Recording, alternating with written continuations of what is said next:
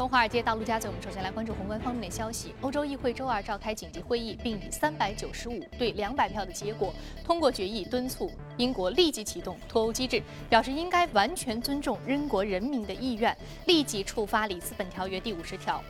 脱欧谈判预计将会耗时两年。与此同时呢，德国总理默克尔也对于英国退欧表达了强硬的态度。那周二呢，默克尔在德国下议院发表演讲，警告称，英国不要对未来与欧盟的关系心存幻想。一旦退出欧盟，英国将不会获得优惠的待遇。欧盟针对英国退欧应对正在形成。在英国人还在被退欧公投结果懊恼不已，而希望二次公投的时候，英国财政大臣奥斯本又给他们带来了坏消息。奥斯本周二表示，为了应对退欧之后可能的经济挑战，英国或不得不选择加税，并且削减开支。在公投之前，奥斯本就制定了一项规模为三百亿英镑的紧急预算。英国央行行长卡尼上周也表示，已经准备好了提供两千五百亿英镑的额外资金。不过，有分析认为，两千五百亿英镑来应对可能的资本撤出可能远远不够，而因为短期需要兑付的资金可能是在万亿量级的。金融市场方面，英国退欧公投引发的市场动荡渐渐的是平静了，英镑收复的部分失地，欧美股市上演暂时的反弹，美国和德国政府债券需求停滞，日元、美元和黄金也开始出现了下跌。不过呢，分析师警告称，英国退欧谈判不确定性意味着市场情绪的改善可能不会持续太久。美股方面，虽然隔夜美股市场反弹，道指上涨超过两百点，但是市场对于美联储在今夏加息的预期依然低迷。根据知名的财经博客 Zero Hedge 统计的。消息，目前市场预计九月和十一月加息的概率为零，而预期这两个月降息的概率已经达到了百分之二十三。市场预期十二月加息的概率仅为百分之七点七，降息的概率超过了百分之二十。此外呢，市场压住二零一七年开启负利率的概率则是大幅的上涨。摩根大通分析师也指出，目前货币政策前景相当的不确定，短期内联储。不会加息。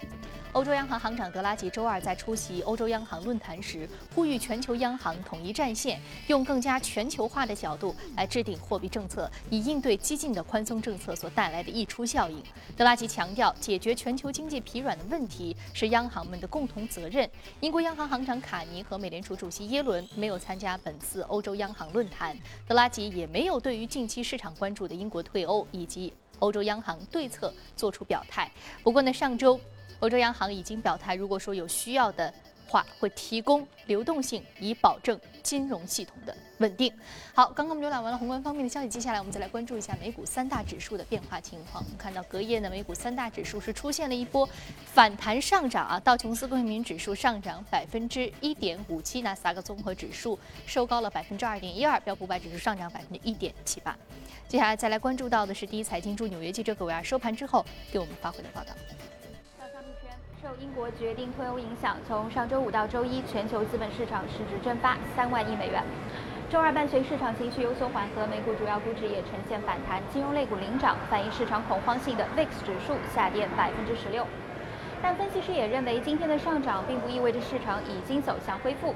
在未来一段时间以内仍将受到推优事件的影响。虽然最初的恐慌情绪可能已经有所减淡，我们现在遭遇的不是2008年的雷曼时刻，而可能更像是2011年的回调。黑岩的全球首席投资策略师 Richard Turnell 认为，目前来看，金融板块受到英国决定退欧的影响，存在不确定性较高。一些欧盟官员也已经暗示，退欧之后呢，英国的金融机构将不再能够享有过去在欧洲市场的业务便利。与此相比，有充足现金流和固定分红的企业，随大盘下跌之后，现在可能是一个可以考虑买入的时间。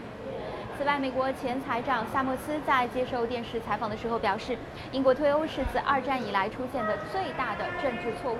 英国经济陷入衰退的可能性高达百分之五十，全球央行也已经没有足够的弹药来应对英国一旦陷入衰退而引发的金融危机。主持人带来的观点的一些汇总，这里是正在直播的，从华尔街到陆家嘴，我们就像刚刚格尔所说的。英国脱欧公投呢，可能是今年最重要的一个黑天鹅的事件，同时呢，也可能是整个英国发展历史上最为重要的一个转折点。那我们今天就继续来聊一聊这个话题。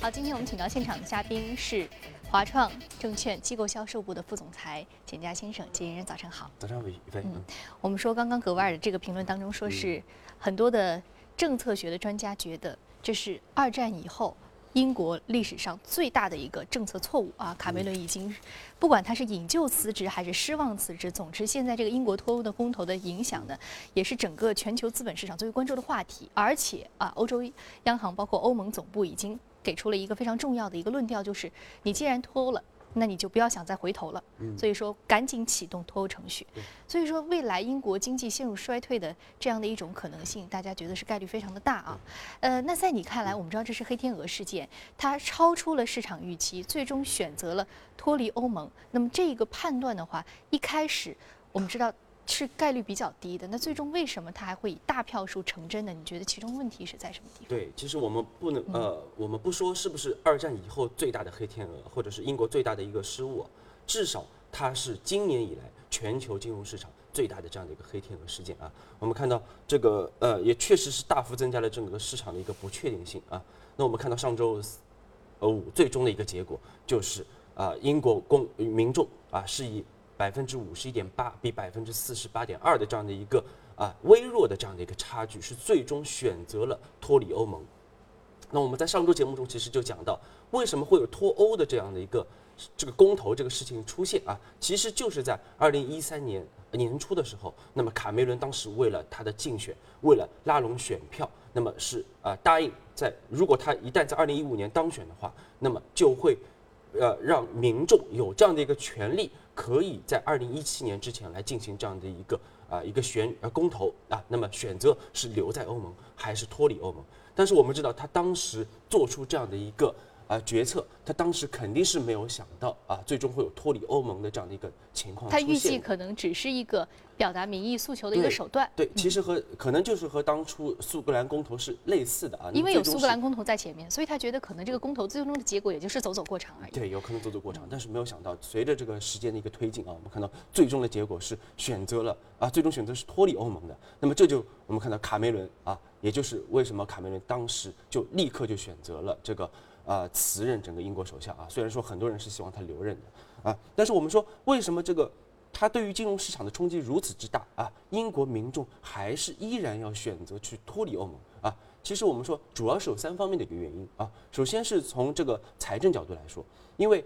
啊，整个英呃欧洲的一个整体的预算，我们看到二零一五年差不多是一千四百五十亿英镑啊欧元这样的一个水平，那么英国呢在其中是承担百分之十三点九二。那么是排在第三啊，那么差不多是一百九十八亿欧元的这样的一个财政支出，那么这样的一部分支出，它未来就不需要进行啊额外的一个承担了。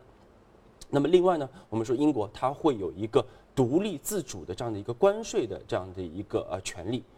因为我们知道欧盟它是作为一个整体，它是有一个统一的一个关税的。那么这样的一些关税的一个设置，可能并不有利于某些国家，比如说英国，它可能某些产业会受损啊，但是。啊，由于之前留在欧盟，所以他没有办法进行这方面的一个调整。那么在退出欧盟之后，我们说他对于整个他自己的一个关税，它有个更自由的这样的一个调整的一个权利，包括比如说和中国的一个贸易啊，可能会这个关税可能会来得更加的自由。那么这可以使得它的一个整体的经济更为的平衡。那么第三方面原因，我们说也是最主要的原因啊，那么就是阶段性的，它会解决整个的一个难民的问题。因为我们知道目前整个欧洲面临着很严重的这样的一个。难民的问题，而且没有非常好的手段来解决这样的一个问题啊。那么英国退欧以后，它就有自主的这样的一个移民的政策，那么可以阶段性的来阻止难民进一步的涌入英国啊，那么造成一个整个社会的一个不稳定性。所以我们说，英国退欧啊，包括民众选择退欧，最主要的还是这三方面的一个原因。嗯，那我们刚刚其实看到了，如果说民众如果从第一个你给出的理由来看，节省了直接的财政成本，但是我们刚刚也看到新闻当中说到可能会增税和缩减开支，那这方面你怎么看呢？对，所以说我们说这个，我们说啊，其实，呃，英这个英国脱欧啊，它这个其实，呃，很多人认为它是一个一次性的一个事件啊，啊，包括昨天我们看到金融市场也出现了。呃，一波反弹啊！但是我们自己，我个人倾向于认为，英国脱欧它会持续的时间非常长，而且它可能会引发一系列的多米诺的骨牌效应啊！因为 我们说这个结果没有办法改变了，但是刚才其实新闻片里边也说到了，其实整个。谈判还需要非常长的一个过程。两年的时间来给对足够给资本市场至释放少风险。两年的时间啊，这个英欧盟和英国来进行这样的一个谈判，而且我们看到昨天啊，德国这个默克尔已经非常强硬的已经进行了一个表态啊，那么就是说，呃，我们说未来这个因为欧盟啊要担心其他的成员国也纷纷效仿欧呃英国来进行这样的脱欧公投，所以说它在整个谈判的过程中会变得非常的严格啊，这就使得我们说谈判的整个时间可能会进一步的延长，而难度也进一步的一个增加啊，这是这是一个比较大的一个问题。那么另外我们说，其实对于英国来说，呃，可能短期之内看看有这些好处，但是其实我们说，呃，英国财政部其实早前就有一份研究报告，就显示，其实如果脱欧的话，那么英国的它的整个经济至少要下跌百分之三点八啊，多的可能会下跌百分之七点五，这是一个下滑。而且我们看到昨天，呃，可能还提出一些增税啊，包括其他方面的一些政策。那么其实对老百姓总体来说并不是特别有利的啊。那么另外我们说更为严重的就是我刚才说到的，就是呃整个可能会引发一个多米诺的骨牌效应啊，因为目前整个欧洲的复苏我们说是非常的乏力的啊，而且面临着很严重的这样的一个移民的问题、难民的问题，包括整个安全隐患的一个问题。而且我们看到目前整个呃欧洲这个反欧盟啊的这样的一个声音，这个情绪是不断高涨的啊，包括我们看到荷兰整个反欧盟的情绪非常高涨。那么呃，另外五月初也有数据显示啊，有这个这个民调显示，有百分之四十八的意大利人，百分之四十一的法国人和百分之三十四的德国人都是支持脱离欧盟的。所以说，我们说未来整个的一个情绪可能进一步的一个发酵啊。那么另外我们说，其实呃，其实对于资产价格来说啊，对于资产价格来说，其实我们上周节目中也是啊说的比较这个已经已经做过一个比较详细的一个阐述了。那么最终整个全球资产价格的一个走势和我们当时的预判基本上是一模一样的啊。那么汇率方面，我们看到英镑和欧元出现了一波大跌。那么资呃避险资产，比如说像啊国债啊，像这个黄金啊，都是出现了明显的一个上涨。那么风险资产，股票和大宗商品则是出现了一个明显的一个下跌啊。另外我们要说到的就是在贸易层面上来说啊，那么英国短期来看，它的整个因为它的一个贸易贸易的成本会大幅的增加，那么就会拉低它的整个的一个经济啊增速，并且拖累全球的整个的一个啊这个贸易的一个增长啊和整体的一个需求。因此我们说，为了应对这样的一个需求的一个下滑，那么呃央行它的一个举措是什么？比如说美联储，我们说我们目前的判断是美联储。顶多在今年也就加息一次啊，而且这个加息的时间点肯定会拖到十二月份啊，在九月份或者七月份加息概率基本上是不可能了啊。而且其实主持人应该印象比较深的就是我们去年就提出过，美联储最终它可能会走向 QE 四啊，那么有可能不排除说美国整个的一个这次短短的加息周期可能会划上句号。这是不排除这样的一个可能。去年千呼万唤始出来，去年十二月份那一次加息，可能会成为这几年唯一的一次加息，甚至说还可能出现降息，或者说更极端负利率这种这种可能性。所以说，宽松的货币政策来对冲掉黑天鹅事件的风险，是未来非常有可能的。或者说缓和一点，就是我就不加息，其实就是一个降息。对，全球央行我们说也会进行进一步的一个宽松，虽然说目前全球已已经是在负利率的一个水平啊，所以说其实手段是非常有限的啊，因此我们说未来还投资者还是要呃这个提呃提防这样的一个多米诺的骨牌效应对全球金融市场产生的一个冲击。嗯，所以我们说这个时候就像你之前所预判的一样啊，就是说风险资产，不是风险资产价格和避险资产价格，尤其是这个避险资产价格，我们看到出现它这个上涨的可能性是比较大的，因为更多的资金涌入其中。我们看到说黄金、美元、国债啊，就是这些避险资产，对吧？这几天其实我们节目当中啊，不仅仅是简家，每一个嘉宾都在说这个黄金。类似于此这个避险资产，接下来大家值得去长期的来关注啊。那今年呢，确实在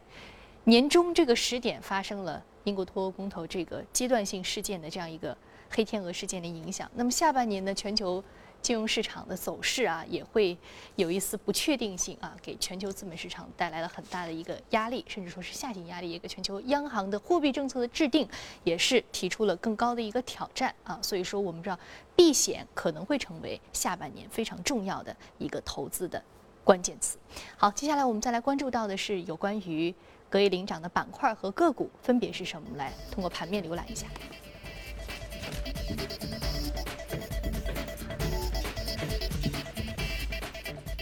基础建材金融医疗科技服务是领涨的板块我们再来看到的是个股方面。个股方面来自于生物科技药品制造商生物科技租赁服务和油气板块的相关个股是领涨的。那么今天呢，我们要说到的是 x i n c o r 是生物医药板块的一只个股，上涨幅度百分之三十二点零六，目前的价格是十六点五六美元每股。我们一说到生物医药还有医疗器械，它都是并购才会出现异动和上涨。但是今天我们看到它是签署了一个新的协议啊，与医药巨头哪家巨头签署了什么协议呢？啊，对，这个非常有意思啊。x i n c o r 它是一个其实是处于一个临床阶段的这样的一个生物医药的公司啊。那么它主要是开发一些治疗这个严重疾病的这样的一些这个呃单克隆抗体。那么我们看到它主要的，比如像治疗一些像那个呃敏感性的一些疾病啊，包括是一些免疫性的一些疾病啊，甚至是癌症这方面的一个治疗。那么为什么说呃这个我们看到昨天百分之三十二的一个上涨啊，主要是因为它和诺华是签订了这样的一个啊一个非常大的一个框架性的这样的一个协定啊。那么其实我们说这个。公告非常有意思，就是它就像天上掉了一个馅饼啊！为什么这么说？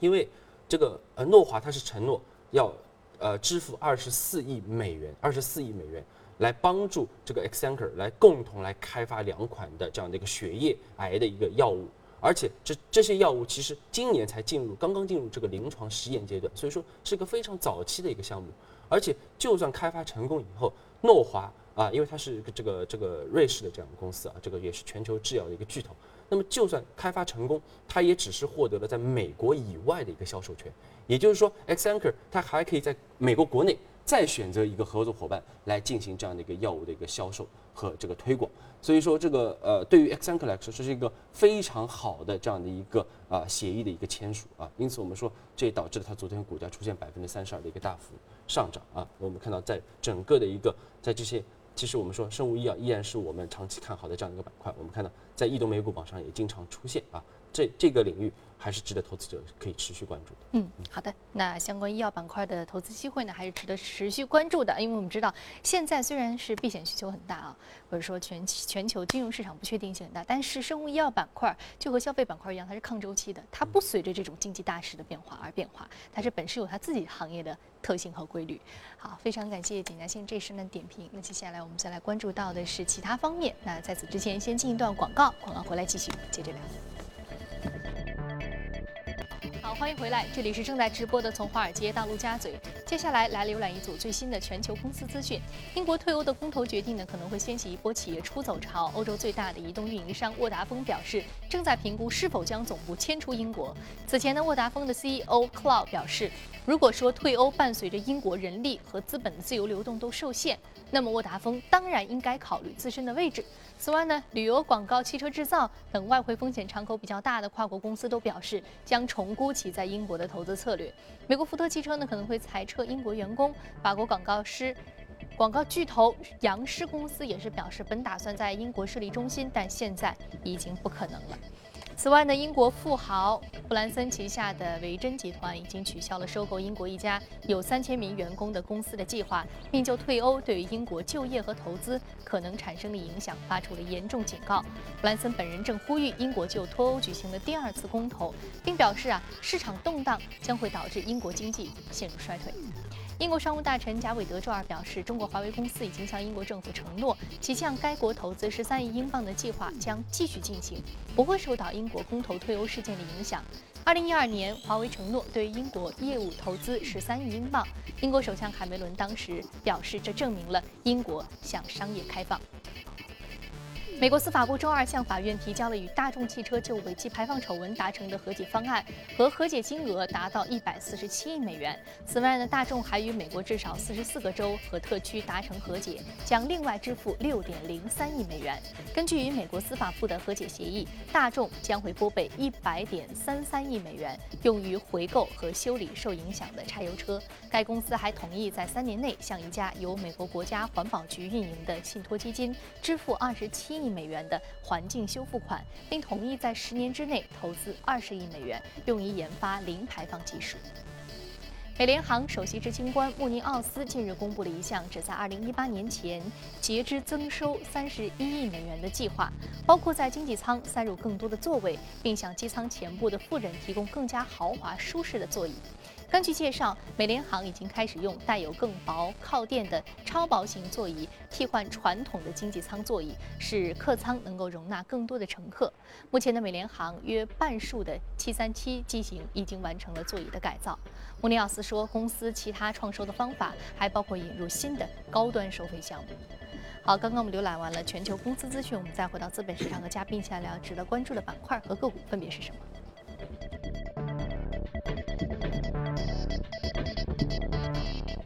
我们现在要说的这个是 Twilio，是云通讯板块的个股，上涨幅度百分之十点九七。另外是巴里克黄金黄金板块。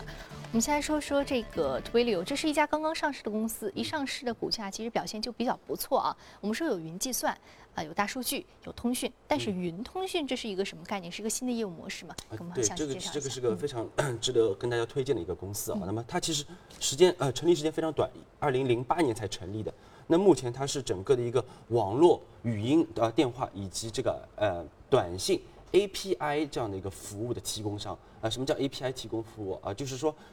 它可以帮助开发者 APP 的开发者在整个 APP 当中是集合这个呃电话以及短信的这样的一个服务。那目前我们看到已经有全球有超过五十万名的这样的一个 APP 的一个开发者啊，是使用了这个推流的一个技术，来在它的这样的一个 APP 当中嵌入这些服务啊。那么其中我们看到它有一些呃这个大的这样的一个客户，包括像 WhatsApp，像这个优步啊，包括 Airbnb 这些这个共享经济的一些公司啊，也包括传统的像可口可乐、像索尼这样的一些公司，都是它的一个主要的一个客户。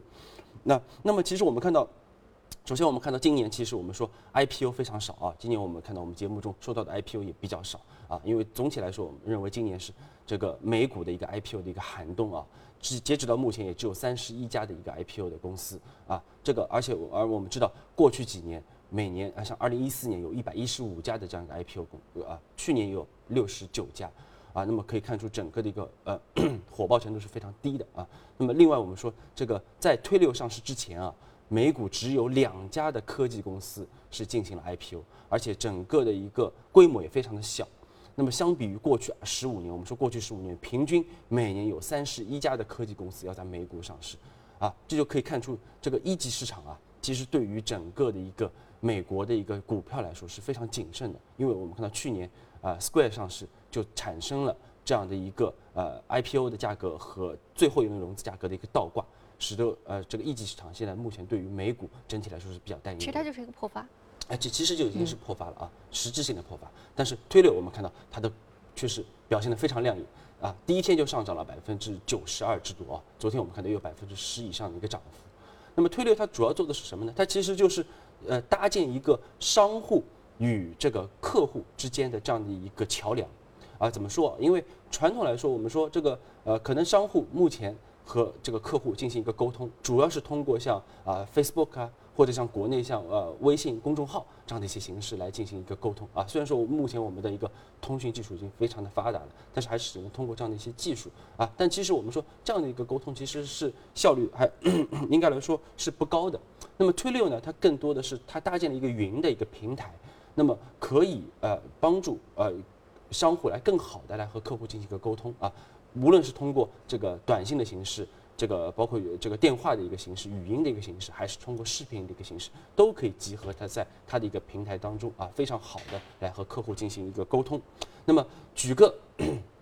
比较简单的一个例子啊，大家可以更好的理解。那么就是像优步啊，大家都用过优步啊。那么在优步这个使用的过程当中，对于乘客来说，他可以通过这个推流的一个系统。非常快的知道我是否订到了车啊，我司机的这样的一个呃这个车号以及一个代码，他可以收到一个短信的一个提醒。那么对于司机来说，他为了更好的去接到乘客的话呢，啊，他就可以通过推流的系统来和乘客进行一个语音的一个通话啊。但是非常重要的一点就是，双方的一个电话号码是不公布的啊，这就保护了无论是司机还是乘客的一个隐私权啊。他会通过一个服务的号的形式来提供出来。啊，那么这是一个比较呃这个直接的一个例子。那么另外还有一个例子，我我们可以举一下，就是美国最大的这样的一个婚恋和交友的网站叫呃 eHarmony。那么 eHarmony 在它的 APP 当中是植入了这样的一个语音通话的功能以后，我们看到在短短六个月的时间里面，它的整个的一个约会的量就上涨了一倍之多啊。那么我们看到这样一个小小的一个功能的一个提升，可以帮助更好的来增加整个的一个客户的一个体验和客户的一个服务。那么推流赚钱也很简单，就是通过啊，比如说你使用了多少次的这样的一个呃短短消息，使用了多少次的语音，哎，来通过这些流量来进行一个收费，而且。它和其他的服务商有个非常大的一个不同点，就是它不设最低的一个下限。那么，无论你使用多少次，它是完全是按次收费的，它没有一个最低的一个门槛。那么这就吸引了大量的这样的一个小的一个开发商来运用它的一个平台啊。我们看到它。虽然说目前还没有实质性的一个盈利，但是它的整个的一个收入增长啊，每年都有接近翻番的这样的一个表现啊，所以说这个增速是非常快的啊。嗯，这个崭新的一个通讯的手段和通讯方式的应用啊，革新了整个行业的一个未来的前景。我们看到云通信受益公司是啊二六三、荣信股份、茂业通信和麦达数字等等，非常感谢景家先生今天给我们介绍了这样一个新的业务业态呢，在以后的节目当中，我们将持续的跟进关注。好，这里是正在直播的从华尔街到陆家嘴。今天播出内容，你可以通过我们的官方微信公众号“第一财经资讯”查看。另外，你有什么样的意见和建议，可以通过微信留言。你还可以到荔枝和喜马电台搜索“第一财经”进行收听。节目最后，我们来关注一下小提琴作为世界三大乐器之一，具有悠久的历史。接下来，我们就跟随镜头去了解一下意大利小镇当中的小提琴的制作与发展。在意大利小镇帕维亚。精美的手工小提琴静静地躺在一家商店的橱窗里，而他们的制作者小提琴工匠马尔科·布鲁内洛正在工作室内制作自己的下一个作品。成为小提琴工匠并不是布鲁内洛人生计划的一部分。在以工程师的身份工作了十年后，他放弃了稳定的收入，开始了自己挚爱的手工制作小提琴生涯。二零一零年，布鲁内洛自己的工作室宣告开张，在他的巧手下，每年都能诞生十来架曲线动人、声音清澈的小提琴。虽然产量有限，但是他们的单价都在五千欧元以上。意大利拥有悠久的小提琴制作历史，意大利制造是高质量小提琴的象征。尽管流水线机械式生产不可避免地分去了乐器手工工匠的部分生意。但是这门技艺却经久不衰，持续吸引着爱好者加入。如今，小提琴制作在意大利日渐兴盛。据意大利商会发布的数字显示，去年小提琴市场交易量上涨了百分之三点四，在过去五年的总交易量上涨了百分之六点三。从世界各地来到意大利学习乐器制作的人数也在不断上升。不过，成为一名优秀的乐器工匠可并非。